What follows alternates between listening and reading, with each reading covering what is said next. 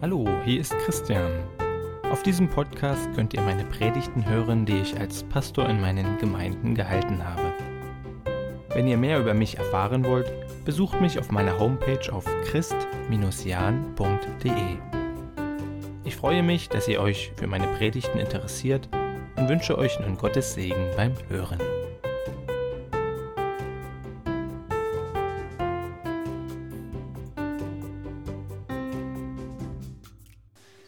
Vielleicht kennt der ein oder andere, vielleicht von den Jüngeren, die Serie Breaking Bad.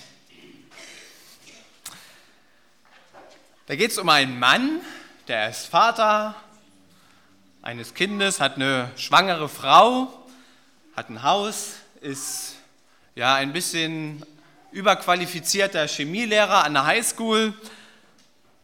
Man könnte sagen, er führt so ein gut bürgerliches Leben, in Amerika. Da handelt äh, diese Serie Breaking Bad. Doch eines Tages wird bei ihm Lungenkrebs diagnostiziert. Und jetzt fragt er sich natürlich, wie geht es weiter? Und wie kann ich die Therapien bezahlen? Weil ihr wisst, in Amerika haben wir ja auch nochmal ein anderes Gesundheitssystem. Und er will überleben, will diese Therapien machen. Und um das nötige Geld zu bekommen, schlägt er einen Weg ein. Als Chemielehrer ist er dazu geeignet, hat das nötige Know-how und zusammen mit einem ehemaligen Schüler von ihm beginnt er sehr, sehr hochqualitatives Crystal Mess, also eine richtig harte Droge, herzustellen und zu verticken. Ja, damit will er seine Therapie bezahlen und, falls es schief geht, möchte er aber wenigstens seiner Familie möglichst viel Geld hinterlassen, damit die ihm noch gut auskommen kann. Nur ist es so, dass er natürlich jetzt nächtliche Aktionen dort startet und vertuschen muss und verheimlichen muss. Und es kriselt ganz schön in der Ehe. Sie kriegt es dann auch irgendwann raus und ja, so richtig glücklich wirkt es alles nicht. Sowohl bei seiner Frau als auch bei ihm selbst. Vielleicht ein bisschen besser bekannt der Film Das Beste kommt zum Schluss. Es hat zunächst eine ähnliche Grundgeschichte. Da gibt es also zwei Männer, die ihr Leben leben und auf einmal wird bei beiden Männern Krebs diagnostiziert und gleichzeitig eine Lebenserwartung von sechs bis zwölf Monaten vorausgesagt. Und diese sehr verschiedenen Männer lernen sich jetzt also im Krankenhaus durch ihr gleiches Schicksal kennen und sie beginnen eine sogenannte Löffelliste zu schreiben. Also eine Liste mit dem, was sie noch erleben wollen, mit dem, was sie noch ja, erreichen wollen, bevor sie den Löffel abgeben. Und schließlich kommt es dazu, dass sie sich auf eine gemeinsame Liste, das ist gar nicht so leicht, weil das ja doch sehr unterschiedliche Männer sind, ähm, sich einigen und sie schreiben Dinge drauf wie Fallschirmspringen, einen Mustang fahren, die Pyramiden oder den Taj Mahal sehen, auf Großwildjagd gehen, den Mount Everest besteigen. Ja, aber auch Dinge wie einen fremden Menschen etwas Gutes tun so sehr lachen, dass man weinen muss oder das schönste Mädchen der Welt küssen. Sie begeben sich nun auf eine Reise zusammen und haken so eins nach dem anderen ab. Und lernen sich dabei natürlich immer besser kennen. Auch der Zuschauer lernt die Männer immer besser kennen. Und man erfährt, dass der eine Mann sich mit seiner Tochter sehr, sehr verstritten hat und im Grunde gar kein Kontakt mehr zu ihr besteht. Und von dem anderen Mann erfährt man, dass er eine Familie hat, aber dass er ja, das Gefühl hat, letztlich auch da so ein Stück weit den Kontakt oder zumindest die Liebe zu seiner Frau verloren zu haben. Und ja, die merken es beide auf der Reise und als es nach Hause geht, ähm, was macht der zweite Mann? Der feiert ein großes Familienfest, weil er auf dieser Reise merkt, nee, ich habe die Liebe ja noch gar nicht verloren, sondern meine Familie, meine Frau ist mir noch immer sehr wichtig. Und deswegen kommt er nach Hause und feiert ein großes Familienfest. Und er will seit langem mal wieder mit seiner Frau intim werden und kippt aber vorher um, muss ins Krankenhaus eingeliefert werden. Der andere Mann geht nach Hause in ein leeres Haus. Da wartet keiner auf ihn. Aber er erfährt, er erfährt, dass der andere Mann im Krankenhaus ist und besucht ihn dort. Und er verspricht ihm eine Sache. Er verspricht ihm, ich werde mich mit meiner Tochter noch versöhnen. Und tatsächlich hält er das Versprechen. Er geht zu seiner Tochter, entschuldigt sich, versöhnt sich mit ihr, lernt seine Enkelin kennen und lebt trotz dieser Diagnose noch viele weitere Jahre.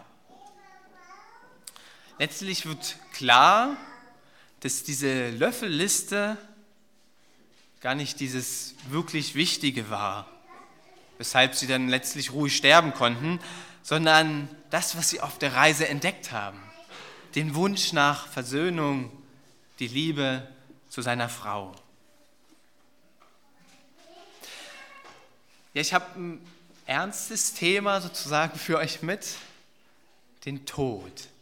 Nur ist es so, dass man als gerade junger Mensch wie ich vielleicht nicht ständig über den Tod nachdenkt, aber wenn ich das mache, merke ich, es ist gut, sich das immer mal wieder bewusst zu machen, dass wir sterben müssen.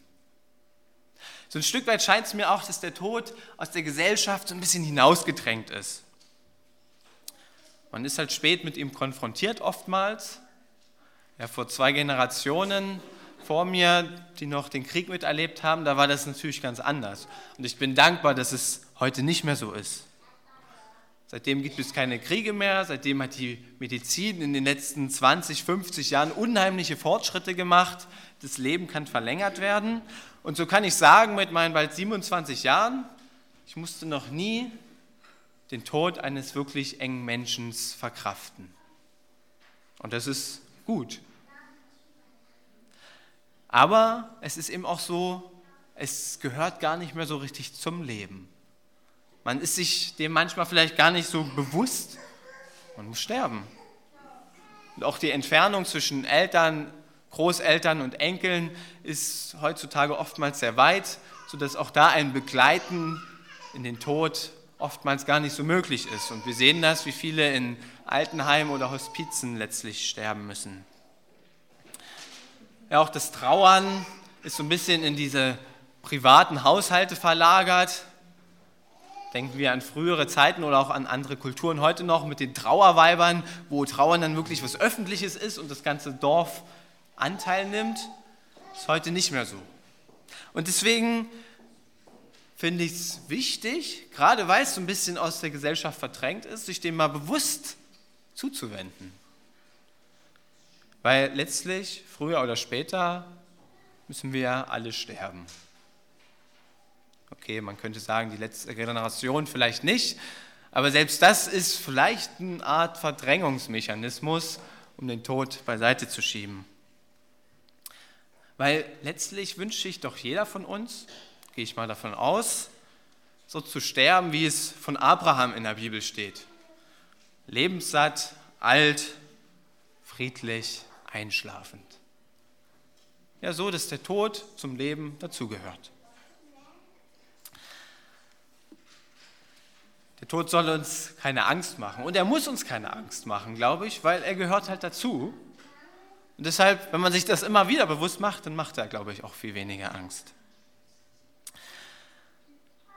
Und ich bin über einen Bibeltext gestolpert, in Prediger 7, würde man vielleicht sagen, ein richtig schöner, klassischer Predigtext, wie er im Buche steht. Ihr werdet gleich sehen. Und dort äh, plädiert der Prediger,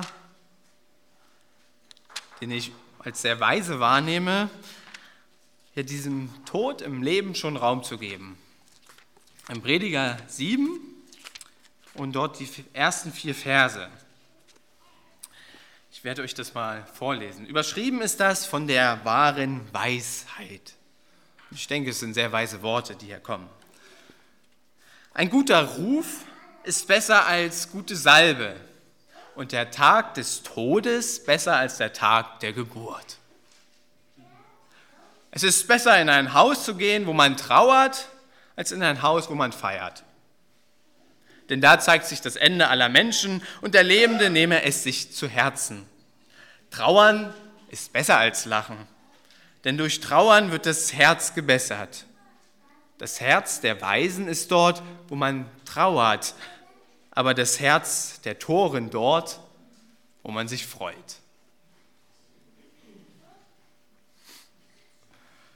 Ich merke schon so ein leichtes Schmunzeln, erschrocken sein, Kinnlade hinunterfallen vielleicht.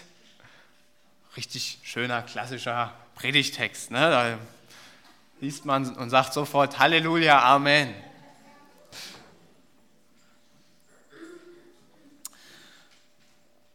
Nee, so natürlich nicht. Und dort, trotzdem, wie gesagt, glaube ich, sind es weise Worte. Deswegen möchte ich mit euch mal darüber nachdenken. Er sagt, da, wo Trauer und Tod sind, da ist Weisheit. Und sagt es auch ganz konkret, der Lebende soll sich das zu Herzen nehmen, dass er sterben wird. Bisschen deprimierend vielleicht. Ich habe mal von einem Bergsteiger einen Bericht gehört, im Fernsehen. Der, ja, das war so ein Extrembergsteiger und der hat auch ganz viele Bergrouten, auch gefährliche Bergrouten gemacht und hat dabei auch ganz viele seiner Mitstreiter verloren. Sie sind abgestürzt, vielleicht erfroren. Und auch er selbst war mehrmals dem Tod ganz nahe. Und er hat einen Satz in dieser Sendung gesagt, der so lautete, erst durch den Tod wird einem der Wert des Lebens so richtig bewusst. Erst durch den Tod wird einem der Wert des Lebens so richtig bewusst. Ich glaube, das ist eine ziemlich wahre Aussage. Denn wenn man den Tod so wirklich ins Auge schaut, dann merkt man auf einmal, Leben ist wertvoll, ich möchte leben. Wenn man nicht mehr weiß, oder wenn man weiß, dass es nicht mehr lange geht mit einem, ja, dann merkt man, das Leben ist viel zu wertvoll, als dass ich es einfach so verschwende. Wie in dieser Serie Breaking Bad oder auch in diesem Film, das Beste kommt zum Schluss, wo die Leute merken, oh, ich habe nicht mehr lange, und auf einmal merken, ich will aber leben. Und was machen sie? Sie wollen ihr Leben retten, geben sich der eine auf höchst kriminelle Wege, die anderen wollen noch irgendwas erleben und verrückte Dinge machen, vielleicht auch lebensgefährliche Dinge, weil ist ja nur auch egal. Aber der Wert des Lebens, der wird ihm bewusst.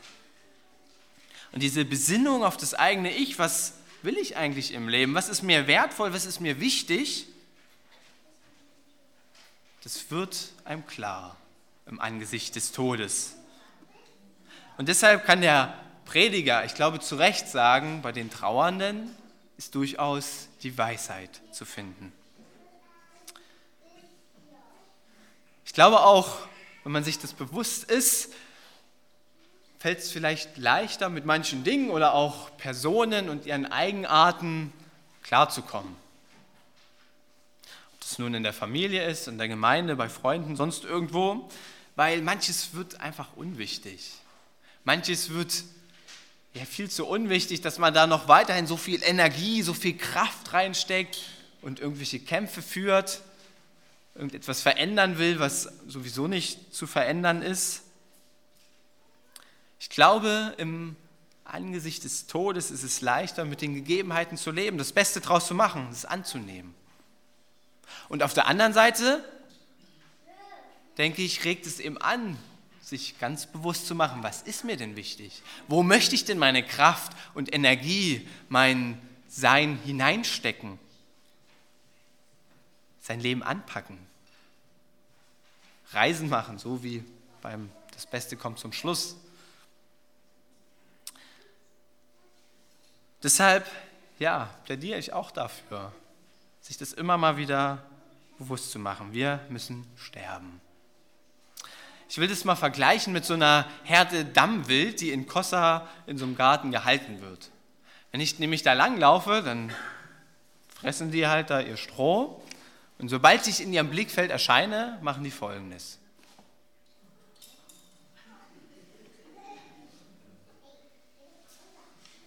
Und dann grasen sie weiter. Aber wenn ich langlaufe, die schauen mir ins Auge. Und ich bin eine Gefahr für die. Also ich bin quasi so ein bisschen, könnte zumindest der Tod für die sein. Und die beobachten mich. Die gucken ganz genau, wo ist er? Und wenn er mir zu nahe kommt, haue ich schnell ab. Was ich damit sagen will, die sind sich das bewusst, die machen das. Die warten nicht, dass ich mich von hinten anschleiche und die dann nicht mehr entkommen können.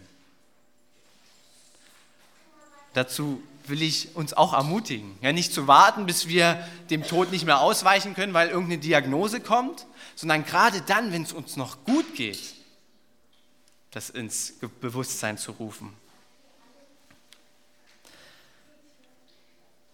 Ja, dann, welche Prioritäten setze ich dann? Worauf setze ich meinen Fokus im Leben? Was ist mir wichtig? Das ist das, was, ja, worüber ich dann nach, also worüber ich dann nachdenke. Vielleicht geht der ein oder andere dann auch einfach ein Risiko ein, so wie Erik Frede, den ich in der Talkshow mit Markus Lanz einmal gesehen habe. Er war Musikmanager und war aber nicht so richtig zufrieden mit seinem Leben, beziehungsweise mit seinem Job. Das hat ihn nicht so richtig erfüllt und ja, er hat sich auch so eine Art Löffelliste sozusagen gemacht. Was ist mir denn wichtig in meinem Beruf? Was will ich denn eigentlich tun in meinem Leben? Und hat aber letztlich keinen wirklich passenden Beruf auf diese Liste gefunden aber eines Tages fuhr er mit dem Auto von einem Freund nach Hause, früher als eigentlich geplant, und hörte im Radio, im Radio so ein Interview. Und zwar ein Interview mit einem Bestatter. Und das fand er ganz spannend. Und das, das begeisterte ihn und packte ihn, dieser Beruf, weil er merkte, wow, Bestatter, das ist eigentlich genau das, was hier so auf meiner Arbeitslöffelliste steht. Alles das, was ich machen will. Leute begleiten und ihnen helfen und handwerklich aktiv sein. Also da spielt eine ganze Reihe Sachen rein. Und das packte ihn so sehr, dass er sich damit beschäftigte und gleichzeitig merkte in diesem Beschäftigen, dass es auch noch ganz viel verändern, zu verbessern gibt in dieser Branche. Und heute hat er ein eigenes Bestattungsinstitut und hat sich so Trauerbegleitung um des Menschenwillens auf die Fahne geschrieben. Doch dieser Schritt, seinen alten Job aufgeben, was Neues anzufangen, da konnte er sich noch nicht so gleich durchringen. Bis eines Tages etwas passierte, und das möchte ich mal aus seinem Buch, das ist ein kurzer Abschnitt, einfach vorlesen euch. Da schreibt er, die Idee, ein eigenes Bestattungsinstitut aufzumachen, existierte zu diesem Zeitpunkt noch nicht. Mein Plan sah vor, zunächst einmal echte Erfahrungen in einem Bestattungshaus zu sammeln, mich hochzuarbeiten und, und in vielleicht ferner Zukunft eine eigene Filiale zu übernehmen. Ich wollte das System in kleinen Schritten bearbeiten. Aber zunächst mal waren das nur Pläne. Ich setzte sie erst in die Tat um als mir das Schicksal einen ordentlichen Schlag auf den Hinterkopf verpasste. Ein guter Freund von mir war krank geworden, todkrank. Zu verstehen, dass dieser Mensch sehr bald sterben würde, machte mich fertig. Auch weil ich realisierte, dass so etwas auch mit mir geschehen könnte. Worauf wartest du eigentlich? fragte ich mich selbst, als ich den ersten Schock über die Krebsdiagnose meines Freundes verdaut hatte. Darauf, dass du auch bald dran bist? Was soll denn schon passieren, wenn du deinen Job endgültig hinschmeißt und dein Leben umkrempelst? Im schlimmsten Fall landest du wieder hinter irgendeiner Theke. Im Frühjahr 2013 gab ich meinen Job als Musikmanager auf, um ein Praktikum in einem Bestattungshaus zu beginnen. Natürlich unbezahlt. Ich zog aus meiner großen, schönen Wohnung aus und in eine kleinere, weniger schöne Wohnung ein. Und ich fing an, in einem veganen Café zu jobben. Ich meinte es wirklich ernst.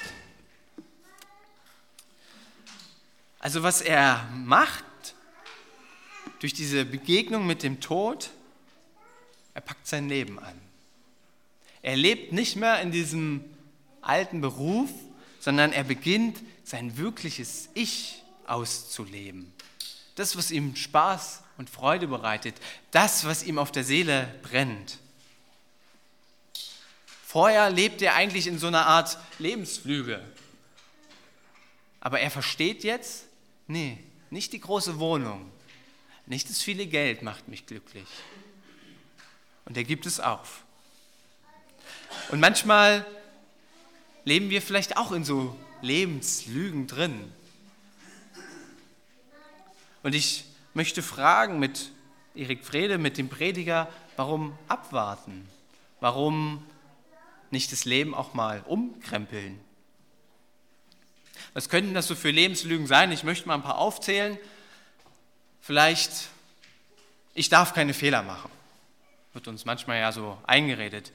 Ich darf keine Fehler machen, weil sonst bin ich ja nichts wert.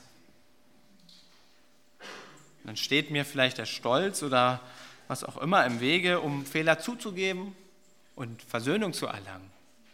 So wie bei diesem einen Mann aus Das Beste kommt zum Schluss, der erst auf der Reise merkt, oh, ich habe Fehler gemacht, muss mich entschuldigen. Ja, das braucht Überwindung, aber es ist es wert, der Versöhnung willen. Oder wir müssen ganz viel Leistung und Erfolg haben, so ein Karrieredenken, Leistungsgesellschaft. Ich brauche nur noch ein bisschen mehr Geld vielleicht, um glücklich zu sein. Ich muss Stärke zeigen, Misserfolg, nein. Sensibel sein, nein. Ist alles verboten. Eine harte Schale antrainieren, eine Maske aufsetzen, sich nichts anmerken lassen, sich ja, in diese Gesellschaft einfügen. Lebenslüge. Lebenslüge. Oder damit verbunden so ein bisschen vielleicht, was uns die Werbung immer versucht einzureden, ich muss nur noch dies und jenes besitzen und dann ist mein Leben gut, dann ist mein Leben glücklich.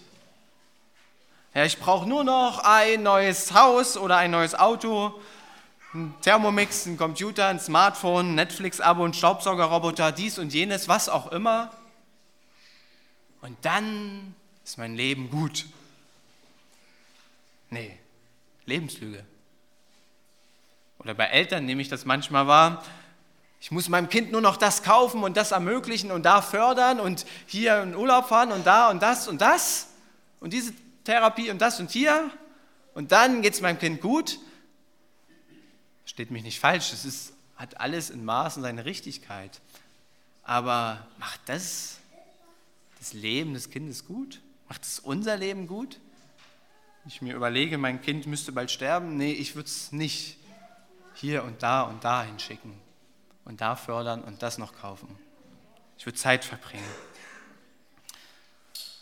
Was gibt es noch so für Lebenslügen? Vielleicht Schönheit. Hauptsache, ich bin schön und sehe gut aus.